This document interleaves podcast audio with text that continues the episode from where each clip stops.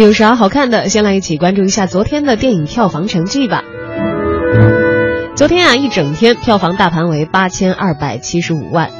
毕竟不是周末了嘛啊，没有这个像周末的时候二点几亿、二点几亿那样的总成绩。《星战七》上映三天，累计票房却非常的惊人，达到了四亿。《唐人街探案》六点五亿，《老炮儿》八点三二亿。从排片量上来看呢，《星球大战七》目前还是最多的，占领了将近百分之五十的屏幕。其次是《唐人街探案》《老炮儿》，而《神探夏洛克》《寻龙诀》和《小门神》呢，分别位列四五六位。当然了，您除了可以观看到院线热映的电影之外，今晚的七点钟还可以选择拐个弯儿，到中国电影资料馆看一看非商业院线为大家推出的《圣商》。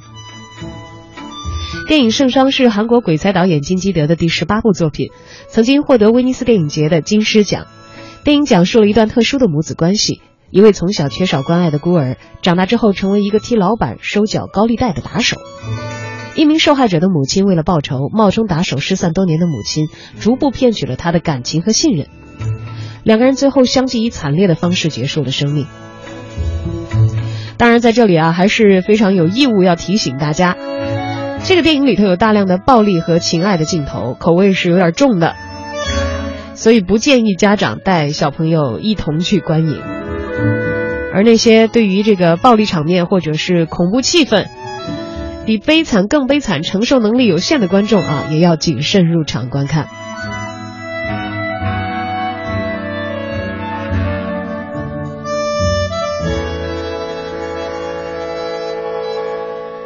接着再来关注一场戏剧，美国运动集市剧团大人物金明后三天会在国家大剧院连续演出。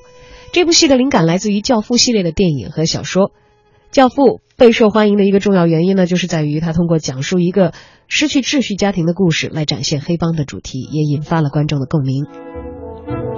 而话剧大人物呢，不是要再现这部经典，而是把电影《教父》作为灵感的来源，创造新的作品与其呼应，并且重新的探讨普遍的社会主题，像家庭、权力、犯罪以及意大利裔美国人这一个特殊的群体。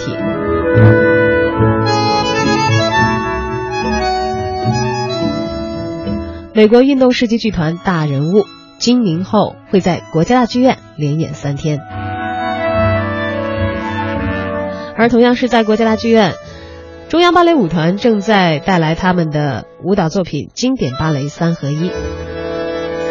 三合一指的是三种舞台风景，既有古典的浪漫芭蕾仙女，两幕的幽灵群舞，也有古典芭蕾堂吉诃德三幕的订婚大双人舞赛场。还有交响芭蕾《黄河》，把民族题材的芭蕾特有的语汇给演绎了出来。三种舞台风景同台演出，喜欢舞蹈的朋友，相信总有一款是适合你的。